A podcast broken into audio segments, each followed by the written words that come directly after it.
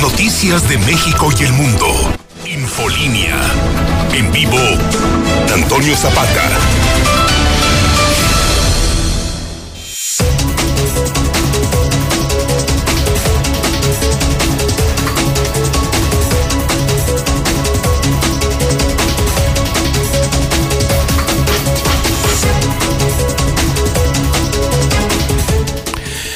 Noches, bienvenidos a Infolínea de la Noche. Mi nombre es Antonio Zapata, el reportero. Y a continuación le tengo a usted las noticias más importantes ocurridas en Aguascalientes, en México y el mundo en las últimas horas.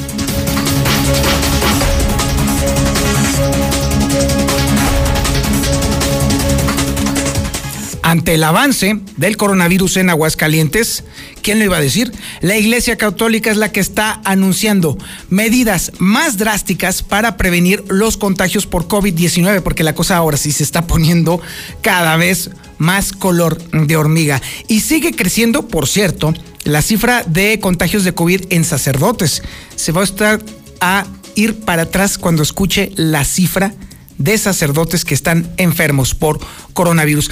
De acuerdo a la lógica de los economistas, el Plan Nacional de Vacunación es un fracaso. Así, sentenciaron de esa forma cómo se está conduciendo el gobierno federal en materia de este iba a decir progreso, pero no, la verdad es que no hay tal cosa. Es tan exasperantemente lento que sí estoy empezando a creer, o más bien a preguntarme yo, pues si los turnos para vacunarse son hereditarios, porque si no, entonces sí, así al ritmo que vamos, sí me gustaría heredarle a mis nietos mi lugar. Está cañón el asunto. Por supuesto, también tendremos las cifras de los contagios y de los muertos por coronavirus en Aguascalientes.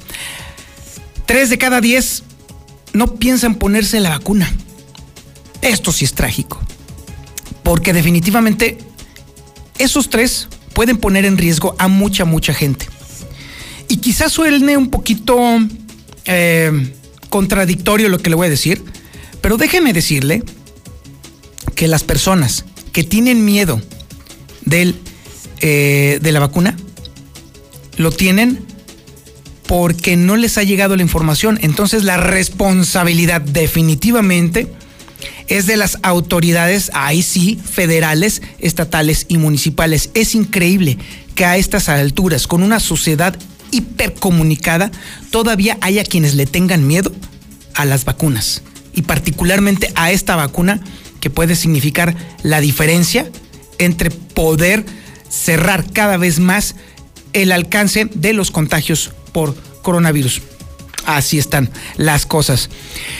Para poder contender, para poder aspirar siquiera a ser candidato a un cargo de elección popular, el director del Instituto de Educación del Estado de Aguascalientes tendrá que resarcir 500 millones de pesos, no más, nada más para que pueda aventarse su aventura aspiracional de ser diputado a lo que sea con tal de obtener el fuero. Y bueno, sobre la telenovela interminable de los choferes de camiones urbanos, déjeme decirle que ya salió el peine y creo yo que es una demanda por demás justa, por supuesto. Están demandando un aumento salarial del 10%, que me parece que es algo justo, porque independientemente de que haya algunos prietitos en el arroz que ponen en mal el nombre de todos, la enorme mayoría de los choferes de los camiones urbanos son personas que se rompen el queso para dar un, servicio aproximado a lo eficiente en unas cafeteras. Y, que, sean cafeteras no es culpa de los choferes, es culpa de los concesionarios, por supuesto. Así pues, me parece que sería algo justo, algo justo, aunque están solicitándolo en el peor de los momentos. Quizá es precisamente la estrategia, justamente pedirlo en el peor de los momentos para entonces obviamente eh, apretar las suercas a los dueños de las concesiones y por supuesto también a las autoridades. Y bueno, mientras esto está ocurriendo, hasta el momento no ha habido ni un solo posicionamiento oficial con respecto a las quejas de los choferes del transporte público en su modalidad de camión urbano. También tenemos el avance de la información policíaca más importante y la tenemos con César Rojo. Adelante César, buenas noches. Gracias, eh, Toño. Muy buenas noches. A la información policíaca, vaya tragedia. Un adolescente de 16 años se metió con todo y caballo a la presa calles y solamente salió el caballo.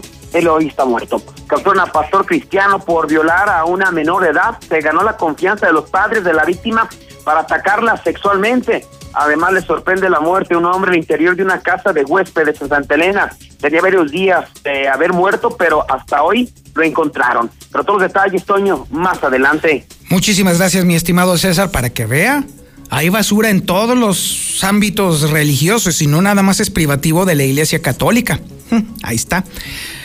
Donde quiera habrá tipos de esa calaña. Y por eso, padres de familia, se trata de cuidar a los hijos de de veras, no de mentiritas. Y cualquier persona que se gane nuestra confianza nunca será lo suficiente como para dejar en manos de ellas la vida de nuestros hijos. La, eh, la vida futura de nuestros hijos. Es trágico lo que ha sucedido y qué lamentable que, esta, que, eh, que haya tenido que suceder eso para poner en conciencia justamente a los padres de familia. La información nacional e internacional más importante la tiene Lula Reyes. Adelante, Lulita, muy buenas noches. Gracias, Tania. Muy buenas noches. Contagiarte de COVID no te garantiza inmunidad. Científicos mexicanos estudian tratamiento que reduce la mortalidad del COVID. México, el país con mayor tasa de mortalidad por COVID-19. Vacunas podrían no funcionar ante variantes del coronavirus. Y la variante británica se propaga rápidamente por Estados Unidos, alerta un estudio. En otra información, a nivel nacional, artistas exigen a Morena retirar la candidatura a Félix Salgado Macedonio en Guerrero. Murió el empresario musical Servando Cano. Emergencia sanitaria en Guatemala por plaga de langostas. También tenemos información del México violento y es que esta tarde reportaron una balacera fuera de un restaurante en Zapopan. Hay varios muertos y detenidos incluso. Pero de esto y más hablaremos en detalle más adelante, Toño. Muchísimas gracias, Lula Reyes. Sí, se puso brutal allá en Zapopan, ¿eh? Pues estuvo bastante feo. Le vamos a tener los videos, por supuesto, en un momento más. Tenemos el avance deportivo con el Zuli Guerrero. Adelante, Zuli. Buenas noches. Muchas gracias, señor Antonio Zapata. Amigos, redescucha, muy buenas noches. Comenzamos con la actividad de fútbol. Y es que en unos minutos más, al terminar este noticiero, la Fiera estará enfrentando al engaño sagrado, partido correspondiente a la jornada 5 del balompié mexicano. Además, también en España, Héctor Herrera dio positivo por, obviamente ya sabemos, coronavirus, COVID-19, y el que al parecer ya estaría también dando, pero negativo, sería Diego Laines. Además, también el Bayern Múnich el día de hoy logró su pase a la gran final del Mundial de Clubes, así es que la final soñada para Tigres, que estará enfrentando a los alemanes. De y mucho más, señor Antonio Zapata, más adelante.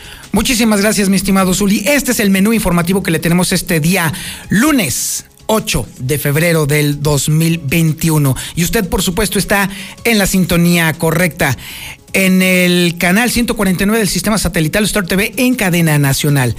Eh, en el centro de la República Mexicana en el 91.3 de FM, La Mexicana, por supuesto, y también en las redes sociales más importantes de Aguascalientes. En Facebook nos encuentra como La Mexicana Aguascalientes, en YouTube como La Mexicana TV y también en las cuentas de Twitter más importantes de Aguascalientes. La de José Luis Morales, que es arroba JLM Noticias, y la de un servidor, que es arroba el reportero. Esto es Infolínea de la Noche.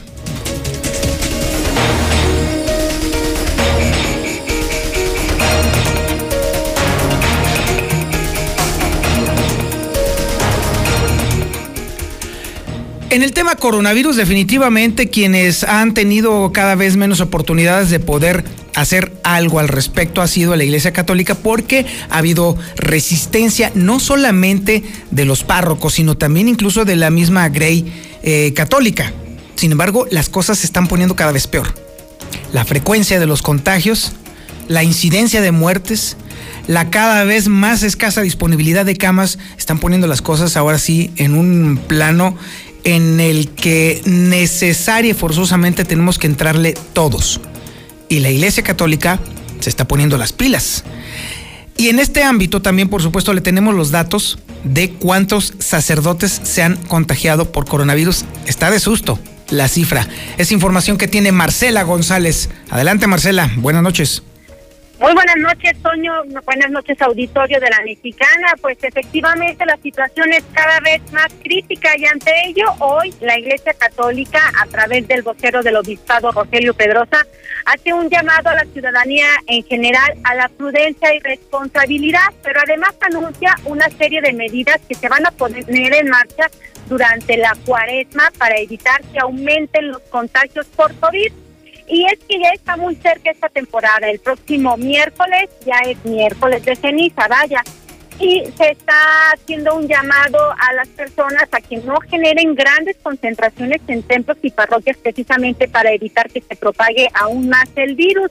Se está dando a conocer que para aquellas familias que no quieran arriesgarse a acudir a los recintos religiosos, tendrán la opción de acudir previamente a que se les entregue la ceniza y que ellos puedan realizar una ceremonia en casa donde se aplique la ceniza a cada uno de los integrantes y que de esa manera se cumpla con el ritual religioso. Otra de las medidas tiene que ver con los ejercicios espirituales y es que se está haciendo una invitación a, a que no se saturen o que no haya una gran participación en los templos, que sean con cupo limitado y que de ser preciso pues se recurra a las reuniones de manera virtual ya que es la nueva modalidad que se está implementando. En el caso de las comunidades rurales también se estará asignando la, ceniza en varios grupos para que no se generen estas grandes concentraciones en los templos y se espera que la gente acate todas estas medidas eh, que son precisas para evitar que sigan creciendo los contagios la posibilidad de quedarnos en casa o de participar en casa, de hecho también la celebración de la ceniza. Si alguna persona o alguna familia quiere no, o no, no se anima a ir por su situación, va a la parroquia, lleva un poquito de ceniza a su casa, bendecida ya, y hace una pequeña celebración en familia, que también seguramente será una esquemita para la celebración de la ceniza en familia. Yo creo que por ahí puede también como evitarse el que haya mucha gente. La logística en cuanto a cómo se atenderán las solicitudes de cada familia este, tendrá que organizar en cada uno de los templos y parroquias y bueno, está por emitirse una circular para dar más detalles al respecto. Y mientras tanto, pues avanzan los contagios entre sacerdotes. Hasta el momento la cifra es de 73 positivos. Uno de ellos en estos momentos se encuentra muy grave y es que desafortunadamente pues ni los miembros de del presbiterio diocesano han logrado escaparse de los contagios. Sé que los últimos, yo no sé qué nos pasó, como que se nos bajaron las defensas con la enfermedad del señor obispo, porque en ese momento, entre noviembre y diciembre, muchos sacerdotes salieron positivos, después ha salido uno, ha salido otro, pero mm, ya no así como, como en grupo, parecería que se pusieron de acuerdo. Ahorita eh, está el padre, un padre que, párroco de Sandovales, él sale ya mañana de su encierro, por decirlo de alguna forma, y el padre José Cruz Buendía, que sí está delicado, muy delicado. Destacar que el presbiterio diocesano está conformado por alrededor de 315 sacerdotes, de los cuales, como lo mencionabas, son 73 los que ya se han contagiado del coronavirus y pues la mayoría de los casos de los enfermos corresponde a personas de la tercera edad. Es el reporte. Muy buenas noches.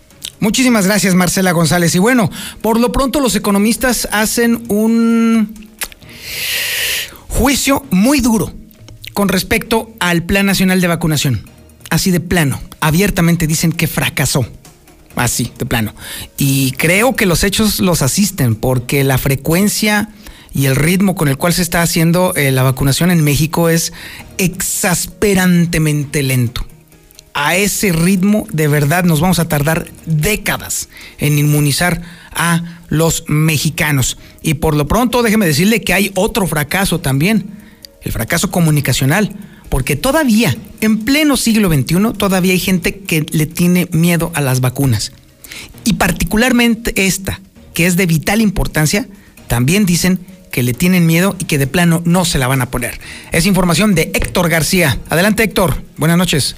¿Qué tal? Muy buenas noches. Sí, fracasa el Plan Nacional de Vacunación. Así critican economistas de Aguascalientes al considerar que se ha caído ya en un asunto político. El presidente del organismo, Gil Gordillo Mendoza, ha exigido incluso que de una vez por todas ya se coordinen los tres niveles de gobierno en una planeación y esquema conjunto y no se deje en medio la población, quien a final de cuentas paga los platos rotos. Mencionó que es un tema delicado, el de la salud, con lo que pues simplemente no se debe jugar por ninguna de las partes que trabajen en conjunto, que dejen a un lado el tema político, que es muy difícil más en este año, pero sí con preocupación de ver el lugar que, estamos ocupando. ¿no? Y bueno, pues también hoy se menciona que por desconfianza y medio eh, y pues el miedo principalmente, tres de cada diez eh, no piensan ponerse la vacuna contra el COVID. Así lo revela la encuesta nacional del Gabinete de Comunicación Estratégica, donde pues en la misma se desprende que dentro del porcentaje antes citado existe un 17.6% quien dice que no se vacunaría por eh, efectos que puede causar el biológico, un 9.9% que sí piensa vacunar pero dice será más adelante. 9.4% que también pues se menciona que no la necesita, el 9.0% que no cree que sea efectiva, pero bueno, pues también lo que llama la atención, un 7.13% que a estas alturas no cree todavía en el coronavirus, aunado a que para el 4.9 dice que le genera desconfianza el poco tiempo que tiene ya el biológico en el mercado y finalmente el 1.0% que dice que tienen alergias y ese es el pretexto que por ello no se van a vacunar. Hasta aquí con mi reporte y muy buenas noches. Muchísimas gracias, mi estimado Héctor García. Y por supuesto, Lucero Álvarez nos tiene todo el dato de cómo está avanzando la enfermedad, tanto en contagios como en muertes. Lucero, buenas noches. Gracias, Toño. Buenas noches a ti y a las personas que nos sintonizan. De acuerdo al informe técnico de la Secretaría de Salud, el día de hoy se contabilizan 90 contagios solamente en 24 horas. De esta manera, Aguascalientes está llegando a 17.733 positivos y a 2023 de funciones, las últimas tres de ayer a hoy. Sin embargo, llama la atención que ha fluctuado el número de pacientes que se mantienen hospitalizados en calidad de graves y muy graves. Hasta ahora se están reportando 250 para ser exactos, de acuerdo a lo que da a conocer la Secretaría de Salud del Estado. Sin embargo, a nivel nacional, a través de la red IRAG, que ahora también es un apartado que incluye la Secretaría de Salud. Se habla de más de 300 las personas que se mantienen en terapia intensiva y en camas generales, de acuerdo al informe que se está dando a conocer en este momento. Hasta aquí la información. Infolinia.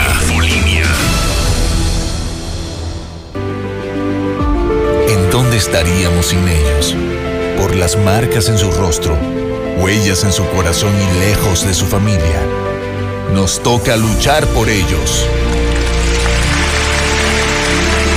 De aplausos no se comen por eso el PT luchará para que nuestro personal médico y enfermeras reciban un aumento del 100% de sus sueldos. El PT está de tu lado. El sol sale para todos. Con propuestas para reactivar la economía. Porque urge invertir en hacer a México competitivo para generar desarrollo. En el PRD proponemos que se les den apoyos a los que perdieron su empleo hasta que lo recuperen. Promoviendo que le compremos a las empresas locales. Trabajamos para...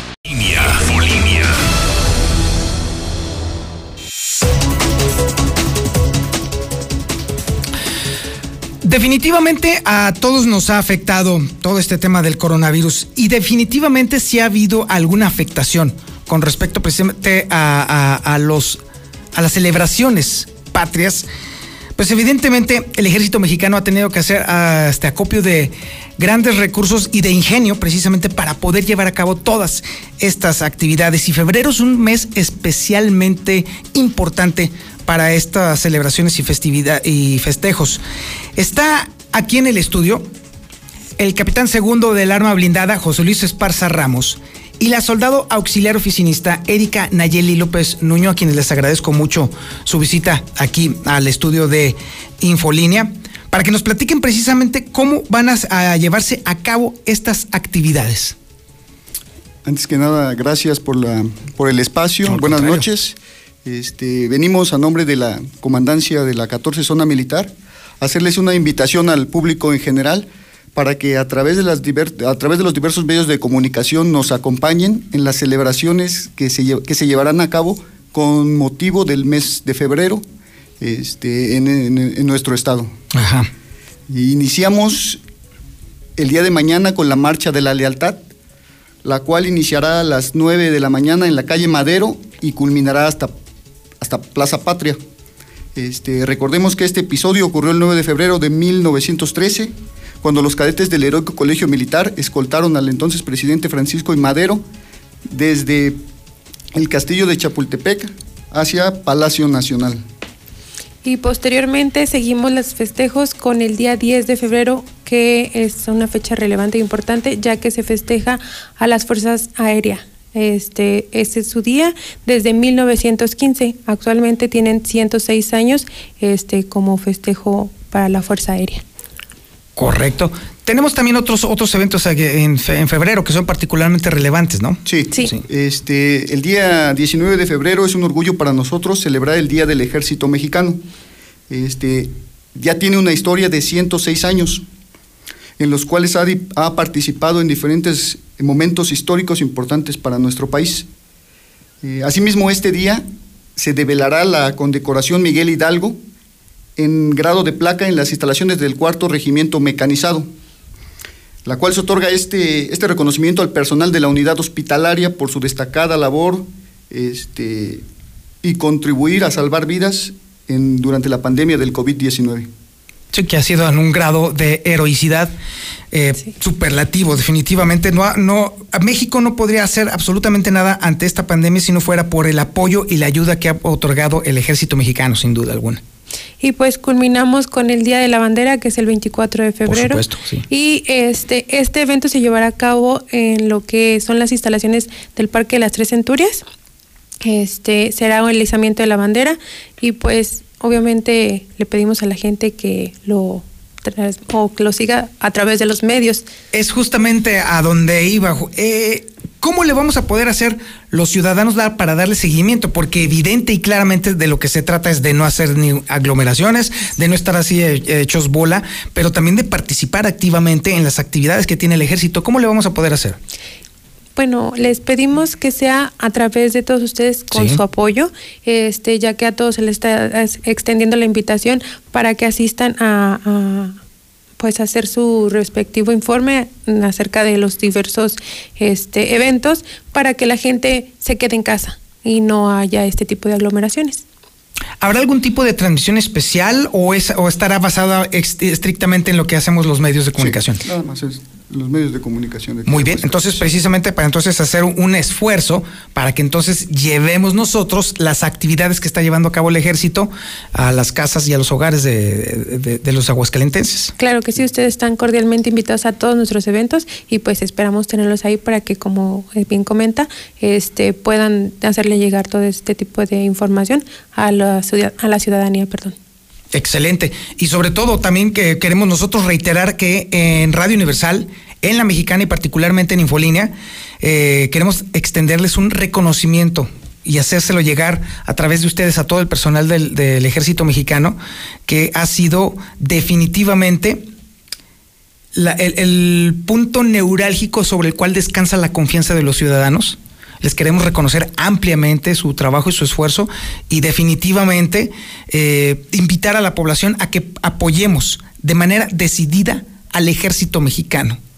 Porque definitivamente si bien se basta a sí mismo para poder hacer todo este trabajo, requiere particularmente en estos momentos de un, del apoyo de los ciudadanos, del acercamiento de los ciudadanos. Hoy más que nunca, los mexicanos necesitamos al ejército y el ejército necesita de los mexicanos. Si hay un motivo, una razón por la cual sentirnos orgullosos de ser mexicanos, es justamente el ejemplo que diario el ejército mexicano nos está dando a todos nosotros. Y ustedes, de verdad, les agradezco mucho que sean el conducto para poder hacer extensiva este reconocimiento al ejército. Pues muchísimas gracias.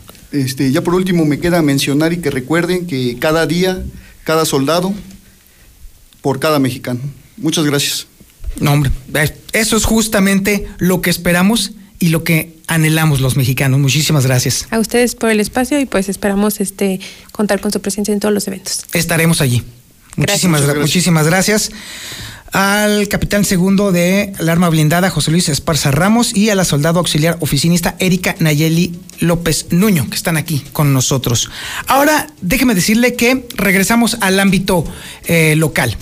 Y déjeme decirle que le va a salir un poquito caro al director del Instituto eh, de Educación de Aguascalientes poderse registrar como candidato. Y es que necesaria y forzosamente tendrá que reintegrar 500 millones de pesos que están pendientes por eh, y que fueron observados nada más del 2019. Es información que tiene Lucero Álvarez. Adelante, Lucero. Buenas noches. Gracias, Toño. Buenas noches a ti y a quienes nos sintonizan. Así es, debe de regresar más de 500 millones de pesos el director del IA. El maestro Raúl Silva Perechica está obligado a reintegrar, para ser exactos, 523 millones 747 mil 520 pesos por desvíos de recursos que no han logrado ser justificados y únicamente nos referimos al ejercicio fiscal 2019. Esto de acuerdo al informe técnico que ha dado a conocer dentro de las observaciones detectadas por el órgano superior de fiscalización. Incluso el funcionario estatal podría estar sujeto de inhabilitación por ejercicio indebido del servicio público. Sin embargo, esto tendrá que verse el próximo viernes cuando se lleve a cabo el periodo extraordinario en el Palacio Legislativo y ya veremos si también los diputados solicitan que eh, se presente a comparecer el director del IA para dar explicaciones e imponer alguna sanción por este desvío de más de 500 millones de pesos. Hasta aquí la información. Y ahora tenemos toda la información puntual, concreta y explícita por parte de César Rojo en el ámbito policiaco. Adelante César, buenas noches. Gracias, Toño, muy buenas noches. En la información policiaca, pues comentarte que pues eh, vaya tragedia se registró el día de hoy ah, en la zona de San José de Gracia después de que un joven pues decidiera meterse a la presa calles con todo y caballo y desafortunadamente solamente salió el equino. En cuanto pues a, a, este joven pues murió ahogado y su cuerpo fue rescatado. Los hechos se dieron cerca de las 5 de la tarde cuando en 911 reportaron que un vecino de la zona conocida como Río Blanco, ubicada cerca de la presa Plutarco Elías Calles, solicitaban la intervención de las autoridades para localizar a un menor de edad que había salido a montar a caballo. Mediante la llamada telefónica, habitantes de la zona refirieron que habían localizado al caballo sobre la carretera 38, sin embargo, el equino se encontraba mojado, por lo que sospechaban que el jinete de 16 años se había caído a la presa. Inmediatamente los policías estatales, municipales, así como integrantes de Protección Civil y bomberos del Estado se trasladaron al, al, al cuerpo de agua y como resultado de los labores de rastreo y búsqueda, localizó aproximadamente a cinco metros de la orilla de la presa el cuerpo del menor, ya se mira, por lo que posteriormente efectuó el acordonamiento de la zona. Asimismo, se dio aviso a personal de estudios periciales para que se realizara el aventamiento del cuerpo de Pablo, que contaba con apenas 16 años de edad y era habitante del rancho Río Blanco,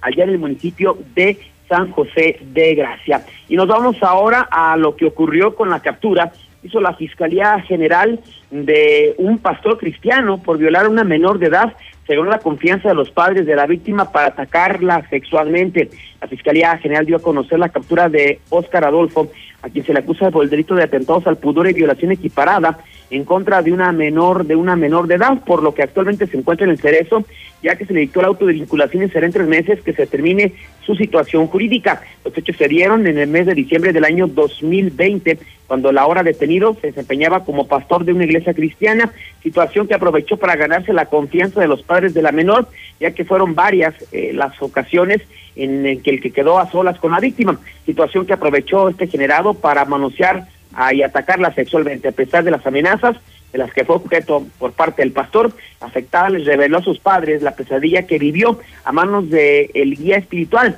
quienes sin pensarlo lo denunciaron penalmente tras varias semanas de investigación se comprobó el ataque sexual del pastor cristiano, por lo que fue detenido y enviado al Cerezo, donde se espera que dure muchos años por lo que le hizo. Y finalmente le sorprende la muerte a un hombre al interior de una casa de huéspedes en Santa Elena. Tenía varios días que había muerto, pero hasta hoy lo encontraron. Hace cuatro municipales reportaron que el interior de una casa eh, de recámaras, el interior de una de las recámaras de una casa de huéspedes ubicada en el 110 de la calle Caracas, en el fraccionamiento Santa Elena, se encontró una persona, al parecer sin vida, motivo por lo cual se trasladaron policías municipales y paramédicos. Luego de arribo de los uniformados se confirmó la ausencia de signos vitales que Jiremira respondía el nombre de Samuel, de entre 50 a 60 años de edad. La empleada de limpieza lo encontró recostado en la cama y no respondía al llamado. Tenía varios días eh, hospedado en dicha casa y seguros empleados del lugar, eh, el día pasado les manifestó que le dolía mucho la cabeza. Realmente el sitio del reporte se espera arribo de periciales, que es un levantamiento del cuerpo. Hasta el momento, pues ninguna persona ha reclamado su cuerpo, por lo cual eh, pues no sabe si esta persona pues sea de aquí de, de, Aguascalientes o de alguna otra parte de la República Mexicana. Hasta aquí mi reporte, Toño. Muy buenas noches. Infolinia. Infolinia. En Big Out. Infolinia. Infolinia. En esta telenovela que se trata o se intitula Los choferes también lloran, déjeme decirle que el relato se pone candente y sabroso. Cuenta la leyenda que los choferes de los camiones urbanos de Aguascalientes están pidiendo algo que definitivamente, y ya fuera de payasada, es muy justo, es muy necesario. Un aumento salarial del 10%, el cual definitivamente, insisto, lo están pidiendo en el peor momento y creo que estratégicamente el peor momento podría abonar precisamente que pudieran lograr esto.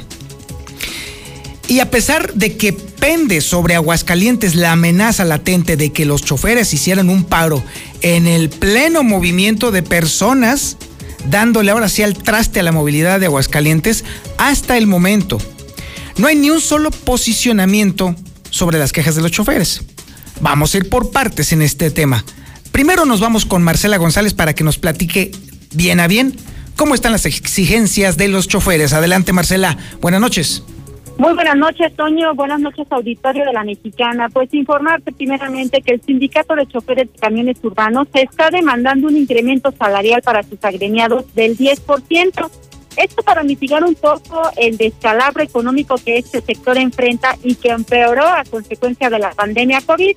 Las negociaciones comenzaron a partir de hoy con la primera reunión entre los concesionarios y la representación sindical y además de las mejoras salariales expuso la necesidad de resolver una serie de carencias que enfrentan estos trabajadores.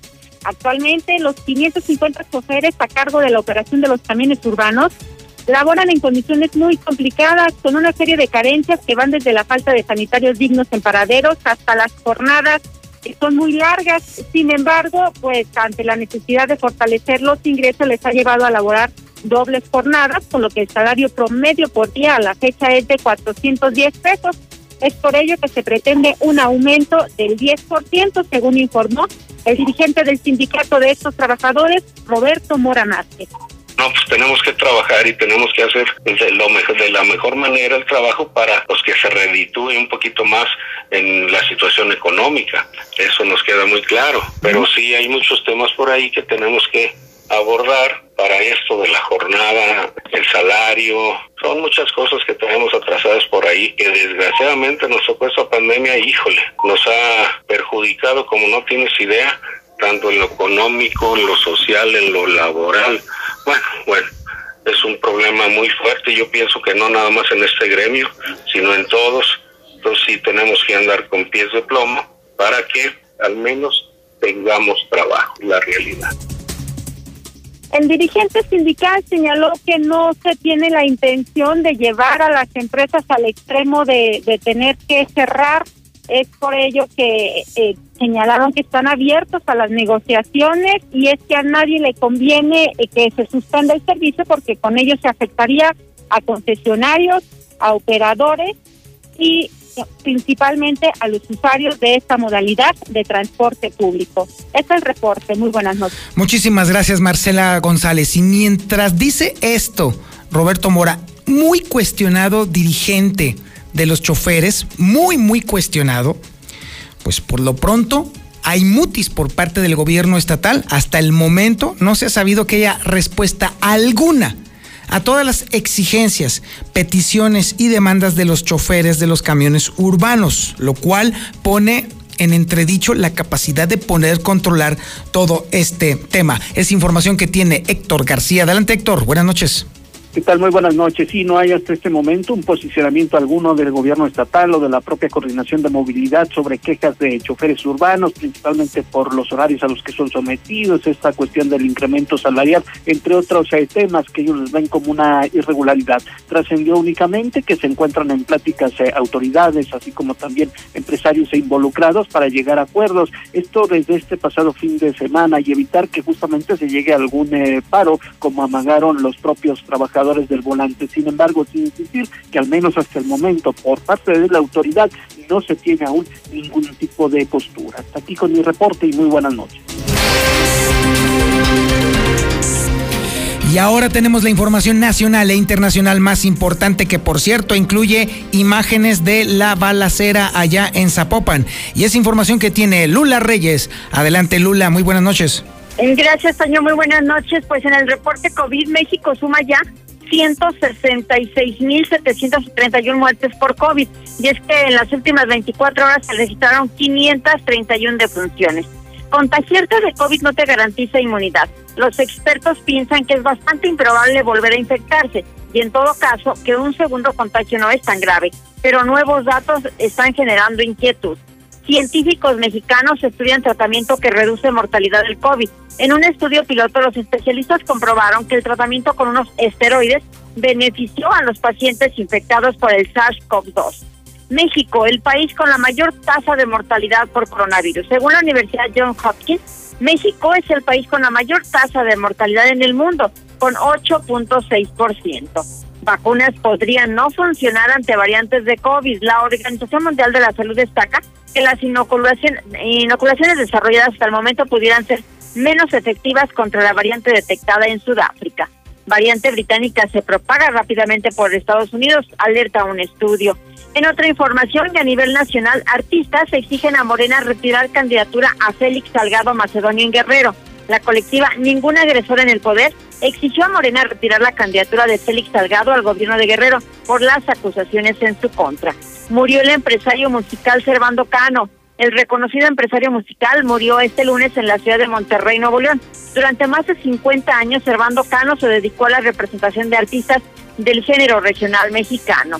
Emergencia sanitaria en Guatemala por plaga de langostas. El gobierno de Guatemala decreta una emergencia sanitaria por seis meses debido a una plaga de langostas presuntamente proveniente de México y que puede devastar la agricultura. Y en el México violento, vaya tarde violenta que se registró en Jalisco. Incluso tenemos imágenes de esta balacera. Están reportando una balacera fuera del restaurante en Zapopan. Esta balacera se registró poco después de las dos de la tarde a las afueras del restaurante Los Otates, ubicado en el municipio de Zapopan, en Jalisco. Testigos refieren que al privar de la libertad a una persona se desató una balacera. Entre los lesionados de manera preliminar se encuentran dos trabajadores del lugar y un elemento de la policía de Zapopan. Pero hace unos momentos en una rueda de prensa se dio a conocer que murió el sicario que participó en esta balacera de Zapopan. Uno de los sicarios, porque fueron varios, que participó en la balacera de Zapopan, Jalisco, murió tras ser abandonado herido en un hospital. Y es que trataron de pues, privar de la libertad a una persona, aunque no se informó de quién se trataba, pero bueno, esto dio pie a que se registrara la balacera, ya que pues se, pues, se presume que varios eh, testigos también traían pistola, incluso la persona a la que querían secuestrar traía también sus escoltas, así es que esto generó una balacera y bueno, pues fue todo un caos. Esto en las inmediaciones del centro comercial Andaras, donde se hallaron más de 100 castillos percutidos. Hasta el momento se desconoce la identidad del hombre posiblemente secuestrado y no se tiene denuncia alguna por lo sucedido. Entonces, al menos cuatro vehículos participaron, entre los que destaca una camioneta tipo pickup blanca, en la que los delincuentes trasladaron a uno de sus cómplices, quien resultó herido, pero bueno, lo dejaron abandonado en el hospital, en donde más tarde falleció. Así lo dio a conocer el fiscal Gerardo Octavio Solís durante una rueda de prensa que se dio hace apenas unos minutos. Hasta aquí mi reporte. Muy buenas noches. Trascendió, de hecho, es nada más un rumor que tentativamente la persona que fue secuestrada allí en el restaurante Los Otates era el dueño del restaurante bar Distrito 5, que es el bar en donde fue asesinado Aristóteles Sandoval, el ex gobernador de Jalisco. Pero insisto, esto es única y exclusivamente un rumor relacionado con esta balacera en una de las zonas más exclusivas de Zapopan. Y ahora nos vamos a la información deportiva más importante ocurrida en las últimas horas con el Zuli Guerrero. Adelante, mi Zuli, muy buenas noches. Muchas gracias, señor Zapata. Amigos, escucha muy buenas noches. Comenzamos con la actividad de fútbol. Y es que en unos minutos más, bueno, pues aunque usted no lo crea, aquí a través de la mexicana, en construcciones del Guarito de la Radio, bueno, pues estará enfrentando el León al engaño sagrado prácticamente en dos minutos más.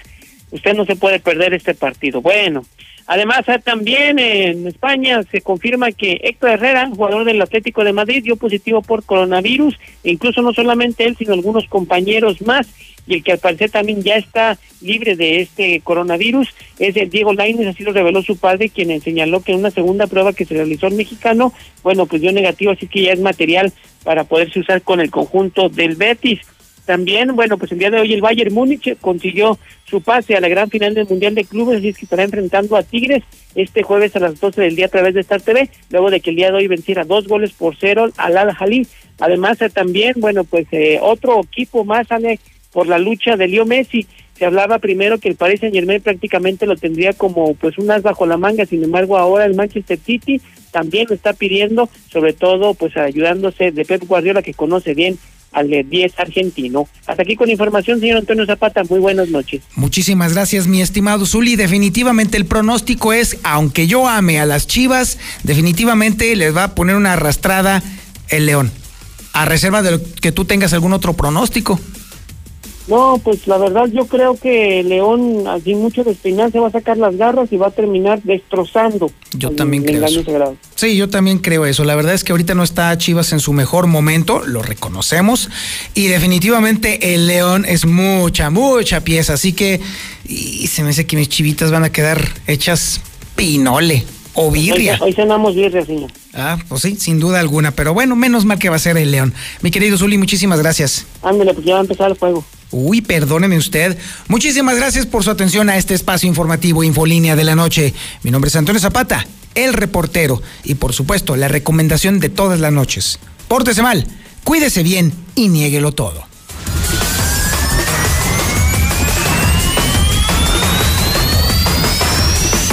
25.000 watts de potencia. 91.3 FM. XHPLA. La Mexicana. La Mexicana. Transmitiendo desde el edificio inteligente de Radio Universal. Ecuador 306, Las Américas. La Mexicana. La que sí escucha a la gente. La casa del número uno. José Luis Morales.